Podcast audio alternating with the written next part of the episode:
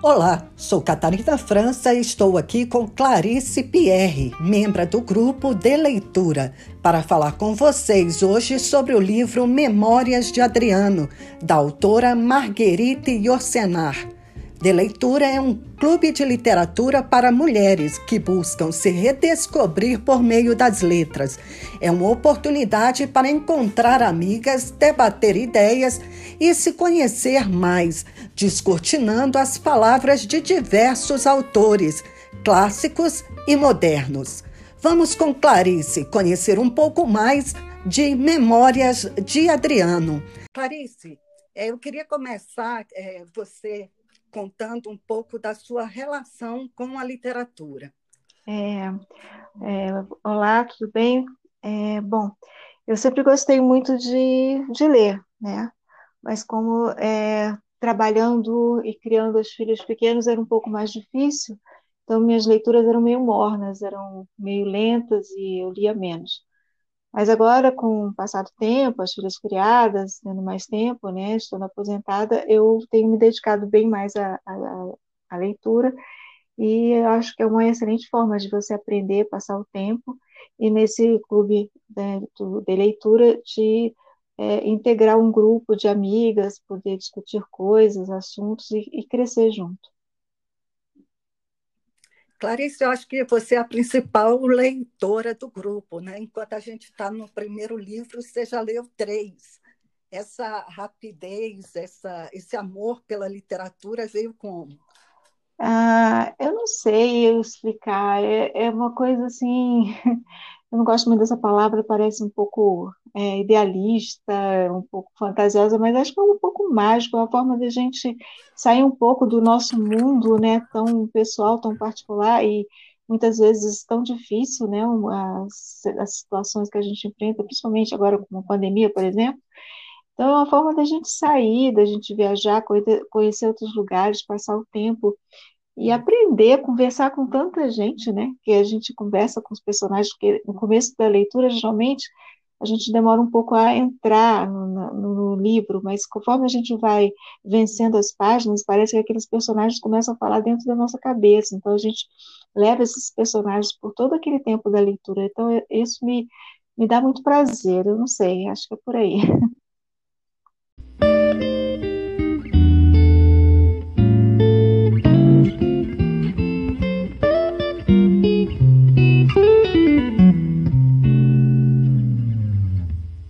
Vou falar um pouco da autora Marguerite Yourcenar para o ouvinte. Ela é uma, é uma escritora já conhecida né, é, no Brasil e em várias partes do mundo.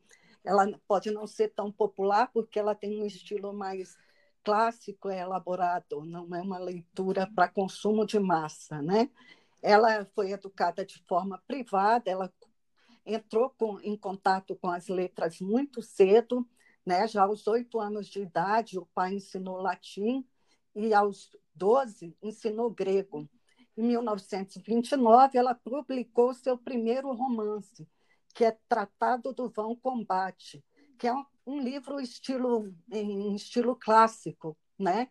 É, Trata-se de uma longa carta em que um homem, um músico renomado, confessa à sua esposa a homossexualidade e a decisão de a deixar, Marguerite, após a morte do pai, em 1929, ela levou uma vida mais boêmia, entre Paris, Atenas, é, e foi uma época de grande paixão. Ela teve um, um romance com escritor e, e editor André Fragnol.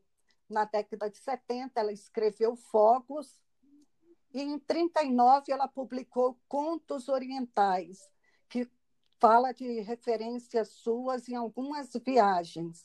Naquele mesmo ano, ela se mudou para os Estados Unidos, que foi uma época da Segunda Guerra Mundial. E lá ela passou o resto da sua vida, né? Lá obteve a cidadania em 47 e ensinou literatura francesa. Até 79 ela morou com Grace Frick, professora de literatura britânica. Memórias de Adriana, ela escreveu em 1951. Foi um livro que ela demorou 30 anos para construir.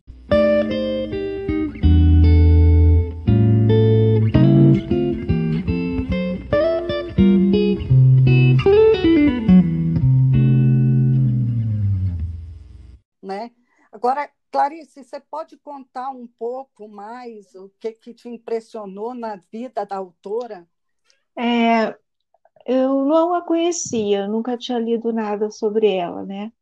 E o que me impressionou é, sobre a vida dela, inclusive, é, eu até já li e eu vi alguns, é, alguns é, entrevistas no YouTube dizendo que ela tinha uma vida muito reservada, ela não gostava muito de falar de si mesma, inclusive nas entrevistas ela sempre escapava para falar das obras, dos personagens, mas ela evitava falar dela própria.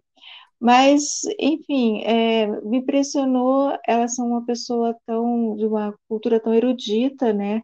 E tão diferente, porque naquela época dela, o mundo, acho que de modo geral, os intelectuais eles estavam num caminho de busca da modernidade, de quebra de paradigmas, e ela, exatamente por ter tido tanta afinidade, né, desde criança, até por conta da, do incentivo do pai, do, dos ensinamentos do pai, com a literatura clássica, com, com línguas como o grego, como o latim, ela ficou muito mais é, voltada para esse, esse segmento da literatura, que realmente era original para a época, né, até para a época, porque não era comum, as pessoas estavam buscando a modernidade.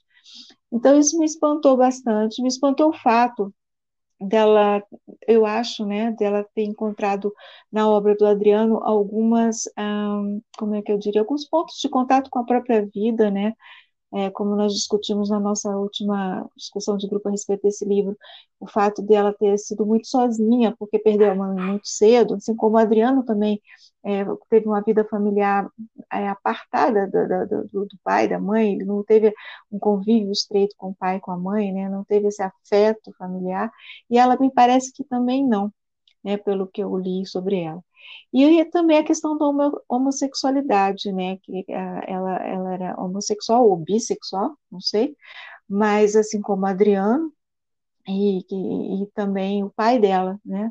Então, assim, esses pontos em comuns da, da, da própria autora com a, o personagem, a personagem que ela resolve escrever, né, e, e, e mergulhar tão profundamente na vida da, dessa personagem, eu acho que tem essa questão dessa motivação é, da, da, própria busca por si mesma, eu acho.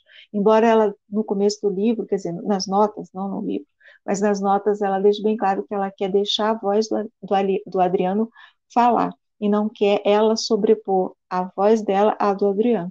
Mas acho que sempre tem esses pontos em comum, eu, eu, eu acho. É, Marguerite, ela foi a primeira mulher eleita à Academia Francesa de Letras, né, em 1980.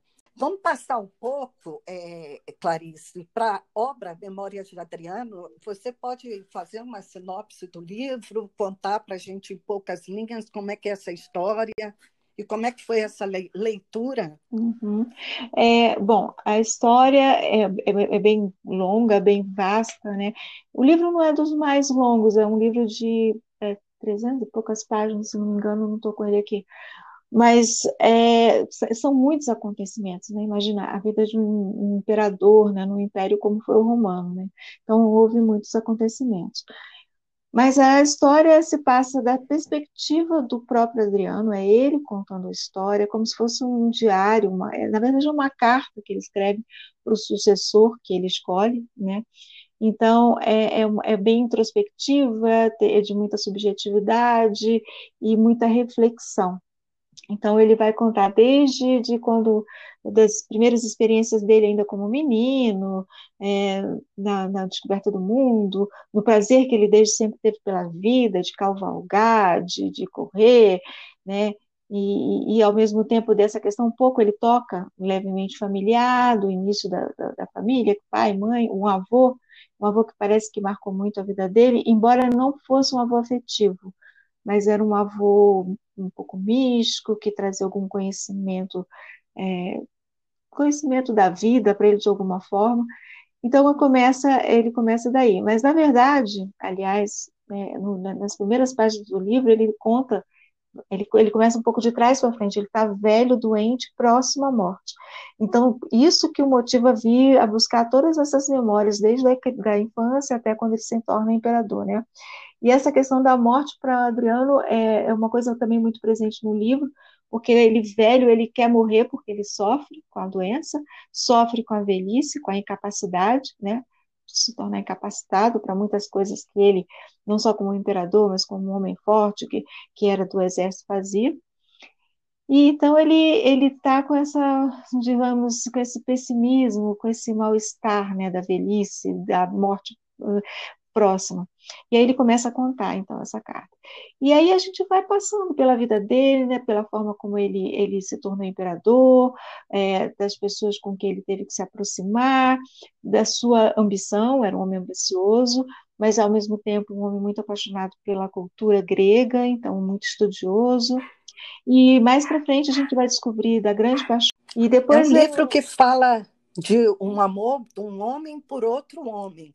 E era Sim. uma coisa, parece que era uma coisa mais normal na época. É uma impressão ou, essa relação Sim. homossexual era mais aberta?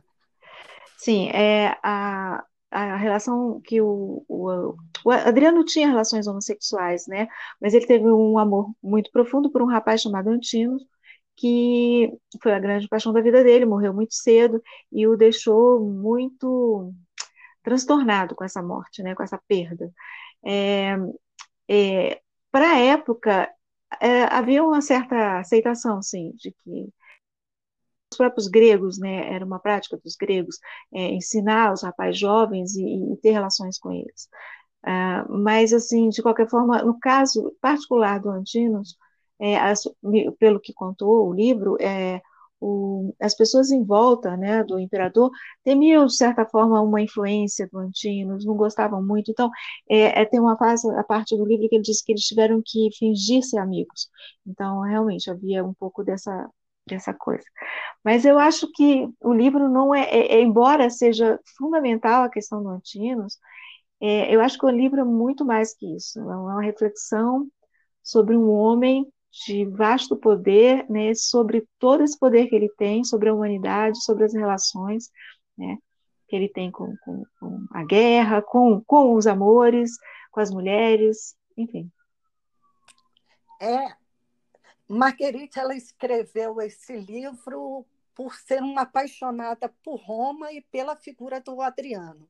Ela fez inúmeras pesquisas e muitas lacunas ela não conhece, conseguiu preencher, né?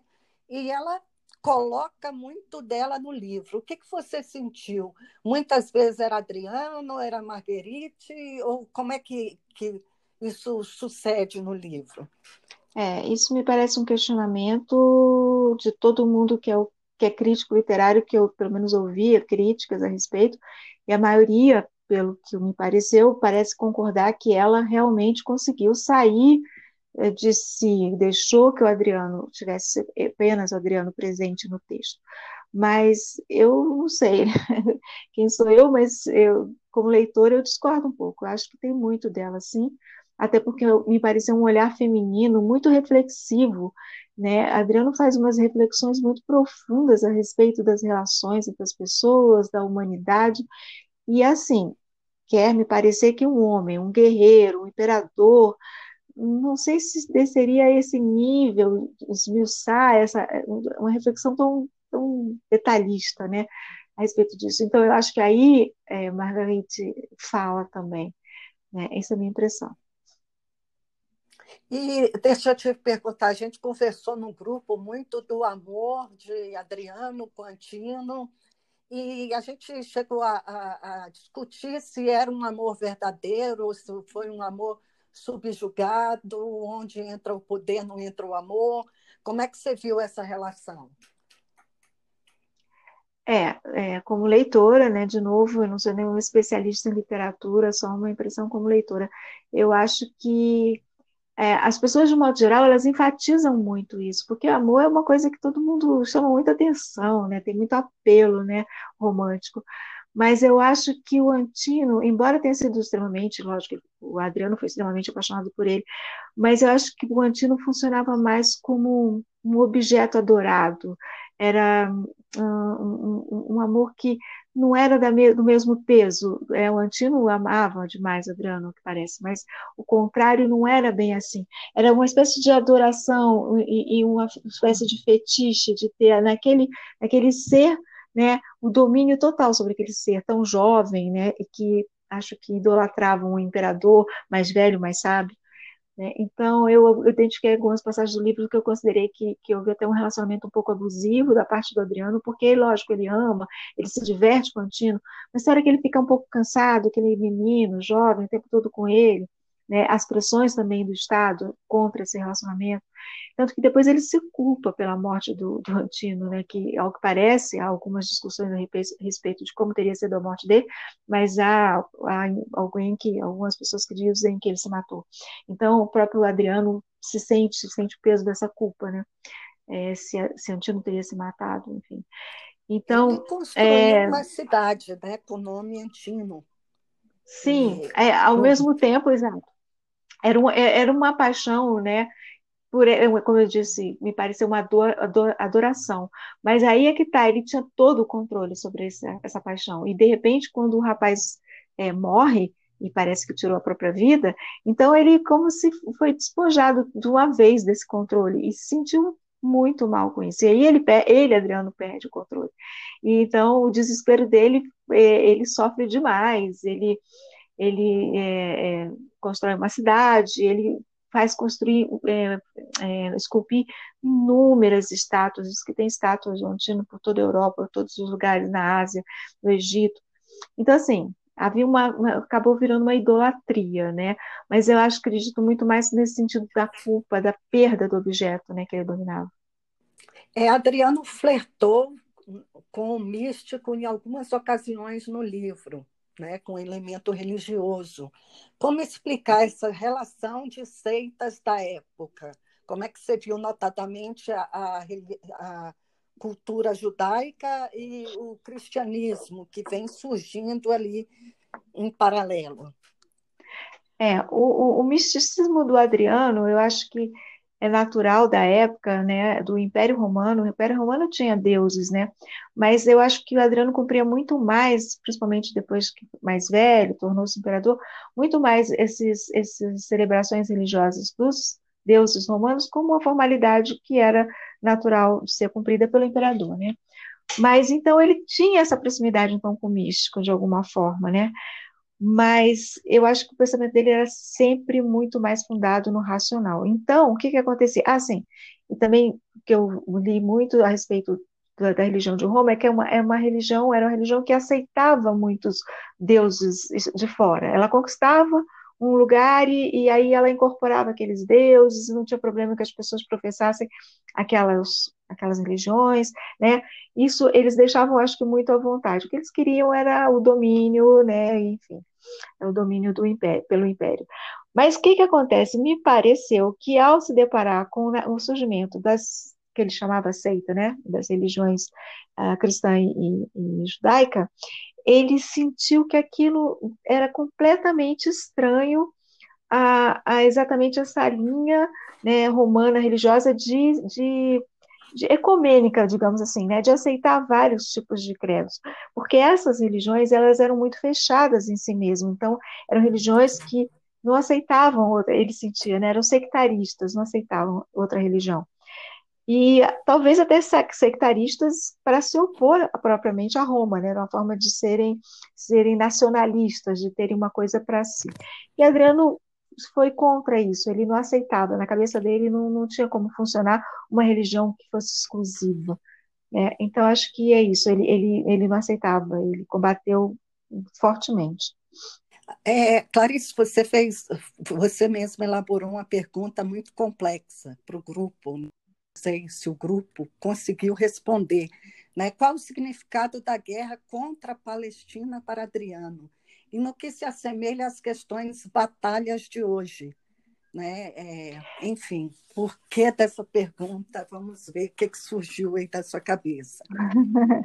Pois é, o que passou pela minha cabeça é que é exatamente isso. A guerra contra a Palestina, é, do Adriano, é, ele não admitia aquele povo é, único, com, com, com ideias tão próprias, com costumes tão particulares, por exemplo, como a circuncisão, é, ele achava aquilo uma coisa que não fazia sentido para ele. Então ele achava que tinha que vencer isso tudo. Ele não queria, e, e por incrível que pareça, né? Eles aceitavam os outros deuses, mas as outras religiões, mas com a Palestina, ali naquele momento principalmente, ele, ele não aceitou. Então a Palestina já vinha para um processo de um, um, outro general ter destruído, ter invadido, e aí ele vai lá e tenta reconstruir a cidade, mas nos moldes romanos, né, com, com templos romanos, e isso vai causar revolta aos judeus, e aí ele vai para essa guerra e fala, não, vai ser do jeito que eu quero, e destrói toda a cidade. Então, eu vejo aí, uh, de alguma forma, duas questões, né, que não tem,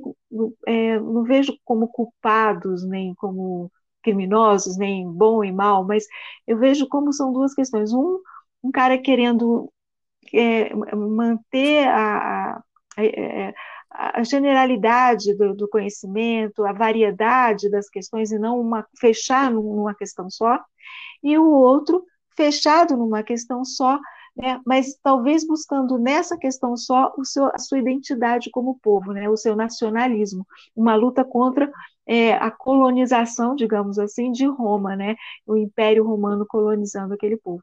Então a religião acaba se tornando um baluarte, um estandarte contra isso. E assim, não há tolerância de nenhum dos lados, né, é, e talvez, não sei, talvez até deveria ter havido mais do próprio Adriano, né, sendo mais culto, enfim, são questões assim que a gente não tem muito como saber, a menos que fosse estudar mais a fundo. Mas me ocorreu isso, parece muito com, a, com as questões de hoje, essa questão da intolerância e de firmar a pé nas suas posições. Às vezes, naturalmente, por questões de sobrevivência, né? sobreviver como um país, como uma nação, como um povo, como uma raça, por exemplo, como os negros, né? Negros, você precisa criar aquela força, aquela identidade. E me lembrou isso. É, a gente colocou é, no grupo sobre o pessimismo de Adriano. Né? O pessimismo se viria dessa situação dele de morte, por ele relatar seus feitos a partir da, da, de uma morte iminente. Né? É, esse pessimismo de Adriano, ele tem fundamento? Ele é marcado por toda a vida dele? Ou é uma coisa mais pontual? É, eu acho que é mais presente no final da vida, né? Ele está mais cansado, está mais iludido, está próximo da morte e começa a reparar, né, a, a avaliar muitos dos seus erros, né? Inclusive ele fala que a, a campanha contra a Palestina foi um erro, ele acaba considerando isso. Então é um homem já no final da vida que já está realmente com uma, uma vibe mais pessimista. Mas eu acho que esse pessimismo também tem muito a ver com com a consciência, com a cultura, com a, com a forma de, de pensar, né, tão baseada em, em pensamento racional, filosófico que ele tem. Então ele vai percebendo, olha, as coisas são, são difíceis, as pessoas disputam, e a guerra, né, e, e, e ter filhos, será que, que é importante ter filhos, né? Será que isso não é uma mitologia também? É, ele questiona, por exemplo, o fato dele não ter sido pai, né, não ter tido filhos, e e daí chega à conclusão que não foi importante, porque é, se você acha que tendo filhos você vai é, perpetuar a si mesmo, talvez não, o filho pode ser uma outra pessoa totalmente diferente de você, e depois, se for igual a você, ou muito parecido, será que vale a pena ser igual a você, parecido? Então é um cara que tem esse raciocínio um pouco ácido mesmo, ele é um pouco agudo, né, na forma de pensar, sem muito enfeite. Só que eu acho que, assim, que, que com a idade, com a proximidade da morte, ele vai ficando mais pessimista. É, Adriano ele teve em muitas frontes de batalha. Ele ia e ele tinha uma predileção até por outros lugares do que em Roma mesmo, né? Na, ali é, na sede. É, você é, viu que procede a importância que Adriano dá a Roma ou trata-se de uma visão mais eurocentrista de Margarida? É, essa foi uma questão que a gente discutiu lá no nosso grupo, né? E teve até uma colega Raquel que disse que não, que a história realmente é, foi feita, né, foi feita pelos, pelos romanos e pelos gregos e a gente, mas acho que é uma coisa eurocêntrica, sim, porque é, o próprio Roma, né, e a própria Grécia beberam muito no Egito, que é mais Oriente, né, que é África, é, a parte da, da China, um império que também, o próprio Adriano ali, a gente percebe que ele teve contato com, com a parte mais extrema do, do, do Oriente, não sei se exatamente com a China, mas talvez com a Índia, então, assim, é, eu acho que acaba sendo uma visão, na minha opinião, eu, eu, mantenho a minha opinião de que é uma, uma visão eurocentrista, assim. É, a gente colocou uma última questão lá do grupo que você trouxe também, que é o que dizer sobre a citação de Flaubert enunciada nas notas. Os deuses não existindo mais e o Cristo não existindo mais, Houve de Cícero a Marco Aurélio um momento único em que só existiu o homem. Qual foi a, a sua impressão dessa citação? Que até Roma o homem se valia por ele mesmo, que em Roma o homem se valeu por ele mesmo, com a criação da, da cultura cívica, da república, das leis. Ali criou-se uma cultura humana que retomou um pouco o helenismo, Sim. Como é que você viu essa citação? Sim, é, essa citação é como se nesse período, né, e parece que coincidentemente foi o período de mais paz, pelo menos para os romanos, né, eu sempre falo, lá também falei na nossa discussão, que havia os escravos que sofriam, havia muita gente que não estava bem, mas aquela, pelo menos questão de paz, foi nesse período aí do Adriano, e chegou, acho que até o Marco Aurélio, um pouco antes do Adriano, até o Marco Aurélio, é, e foi a época exatamente que Roma ela conseguiu trazer o helenismo, né, que foi é, desenvolvido, muito desenvolvido na Grécia, né, esse humanismo, essa racionalidade, é, trouxe para o mundo, ela conseguiu implantar isso para o mundo, porque na Grécia ficava muito ali localizado, né, então foi um período que, embora, como eu disse, ou, ou havia religião romana, né, que inclusive também originou-se da, da, grega, mas era essa religião aberta a muitas seitas, a muitos credos, a muitos cultos, não era determinante, né? Então, o homem era, digamos, livre dessas, dessa, dessa ligação com Deus, um Deus que dirige a sua vida. E depois disso é quando vem o cristianismo, que aliás Cristo já tinha morrido na época de Adriano, né? Mas o cristianismo vai crescendo, se estabelecendo, enfim, e, e a Roma, enfim, o império cai, e aí vem os bárbaros que vão construir um, uma civilização baseada agora no cristianismo. Então agora é, as coisas já são em torno de, de, de um Deus. Então o homem não está mais sozinho. O homem está sempre ligado a um Deus que determina o que o castigo e tal. Então é, o, é segundo Flaubert, né? A citação é deles, a Margarite coloca lá. Esse foi um período que o homem esteve no mundo realmente sozinho e com poder de, digamos, não sei se total consciência, né, mas de muita consciência de si próprio, né, dos seus poderes, seus limites, e da sua humanidade, né? Me parece. Achei interessante. Clarice, ah. é, e hoje o, o, homem, você acha que ele está retomando esse, esse individualismo, essa consciência do seu da sua posição como homem, ou ele tende a socorrer dos deuses? Que a gente vive numa pós-modernidade que discute se é pós-moderno, se não é, mas a gente está muito mais adiantado nessas questões mais materiais. Você acha que o homem ainda tende essa busca por, por esse Deus e que ficou um pouco perdido nesse período? É. é eu acho que hoje em dia a gente vive um, um, um ser humano um pouco esquizofrênico, eu diria. Assim. É, porque ao mesmo tempo que realmente você tem razão, a, a, individualidade acho que talvez nunca tenha tido tão exacerbada, né? As pessoas realmente hoje vivem absolutamente sozinhas e, e a própria mídia, né? Você tem seu celular, você faz tudo sozinho com seu celular, você conversa com as pessoas à distância com seu celular, você não tem mais aquela questão do convívio, né? Então, realmente, tudo é seu, a sua hora, o seu jeito. Mas, ao mesmo tempo, o homem acho que anda muito carente, buscando muitas explicações místicas, buscando um, uma explicação mágica que resolva para ele os problemas. Né? Então, eu acho que, de alguma forma, a gente, apesar de individualista, a gente passa por um retrocesso que leva a um conservadorismo, a essa busca, a, a esse afastamento desse humanismo que o Adriano é, tanto tanto propagava, tanto lutava por, né, esse humanismo, essa questão de, de racionalidade, do homem puro, sem, sem essa sem essa afetação divina, sabe? O homem é, não, é questão individualista, é questão do, da consciência, no caso.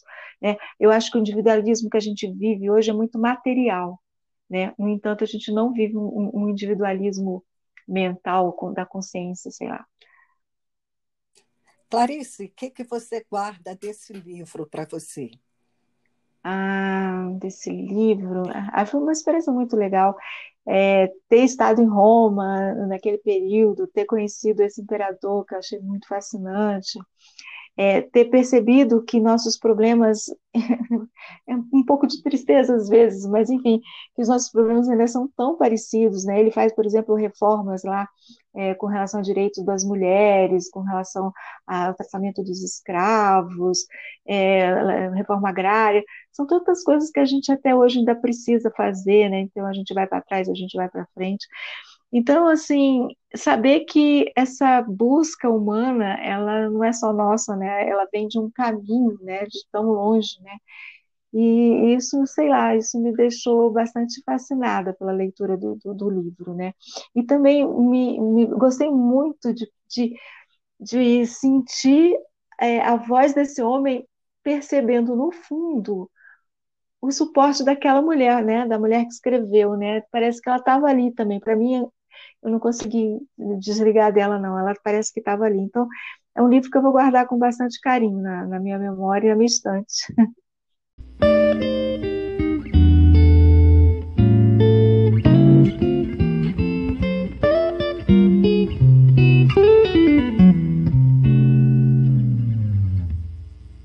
Legal. Clarice, conte para a gente, para finalizar, que, que vem de novo aí no, no de leitura? Soube que é, vocês escolheram três livros de uma vez, né? Uhum. Na, na, impossibilidade de escolher um, escolheu três. O que, que tem para a gente de novo? Sim. Bom, as próximas leituras serão sobre o, os livros, que nós já escolhemos três livros que já estão engatilhados. Seria O Torturado, que eu, eu, eu não li muito sobre eles, tá? Porque eu quero que seja surpresa para mim. Dessa vez das meninas que escolheram, mas achei todas ótimas escolhas. O Torturado é sobre a história sobre duas mulheres, né, que acho que crianças, desde crianças são, não sei se acho que irmãs, moram no sertão da Bahia. Então, um livro que é bastante bastante sertão do Brasil, sabe aquela linguagem que te pega, assim, que, que fala do, do feminino ali, da, daquela situação da terra, das frutas, do, da plantação, me pareceu que é muito por aí, me pareceu muito interessante. O segundo né, na, na nossa, da nossa escolha foi é, Homens Imprudentemente Poéticos, do Walter Hugo Mãe, que é um autor muito legal também, eu gosto muito, já li uns dois livros dele, e, e esse, se passa em Tóquio, e eu acho até interessante como é que ele consegue, né? Porque é um mundo tão diferente, né? Ele sendo português, é, falar sobre uma situação tão diferente de vida, né? E, e, parece que o livro é muito maravilhoso, e algumas pessoas dizem que tem muita relação com o momento que a gente está passando. É, também dei uma olhadinha a, a escrita do Walter Hugo, então é sensível, é inteligente, muito boa. E o quarto de despejo da Carolina de Jesus que é um livro que eu quero ler há muito tempo, mas acabei que nunca tinha lido, achei muito legal que as meninas escolheram. É um livro que eu tenho curiosidade, né? Uma história de uma brasileira, uma brasileira, é, uma brasileira pobre, negra, né? Que passou tantas necessidades e escreveu um livro para contar essas histórias dela. Então, tenho muita curiosidade de ouvir da voz de uma mulher assim, né? A história de vida e a concepção de mundo dessa mulher. É isso aí, Clarice. Então, para se despedir, eu quero que você deixe uma mensagem para as meninas do grupo de leitura. Ah, nossa, esse grupo é tão especial que fico até sem palavras para dizer uma mensagem bonita que elas mereçam, né? Mas, enfim, é muito bom estar junto com elas. Eu adoro quando a gente se encontra para discutir os livros e os comentários. Quantas vezes eu já vim, né, cheia de opinião a respeito de um assunto, de um personagem, de uma história, e aí vem uma outra, né, uma das colegas e me dá uma visão totalmente diferente do que eu não tinha conseguido enxergar e, e, mostra, não, olha, mas eu vi assim, aí eu vou olhar e falar, não, não é que é mesmo? E, e assim, isso é muito bom, essa troca, né, esse aprendizado, e, e para você não ficar fechado, né, nas, nas próprias opiniões, né, né, esse individualismo, né, nessa coisa presa dentro da gente mesmo. Então é bom ver com os olhos dos outros a, a mesma leitura, né, que eu li, mas com um olhar assim tão diferente às vezes. Então eu acho muito produtivo. Tá, muitíssimo obrigada pela entrevista e a gente está junto aí. Vamos até o próximo episódio com Torto Arado, não é isso? Isso, verdade. Provavelmente. Sim, vai ser muito boa. Eu estou com muita, muita muito motivada para essa leitura. Então tá joia. Obrigadão, super beijo, tchau. Beijo também, Catarina. Tchau, tchau. Nós escolhemos três livros. O primeiro que é, parece que nós vamos começar a ler, porque ainda não foi muito bem decidida a ordem, mas eu acredito que será o primeiro, vai ser o Arado Torto, né?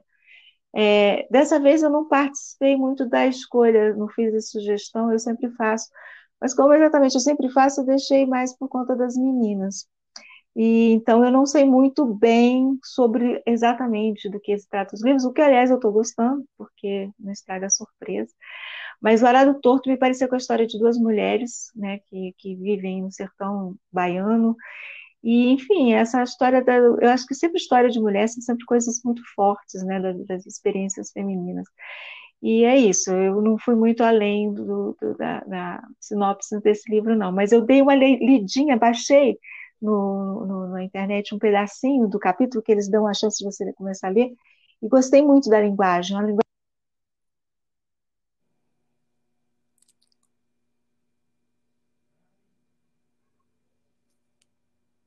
Tá, muitíssimo obrigada pela entrevista e a gente está junto aí. Vamos até o próximo episódio com Torto Arado, não é isso?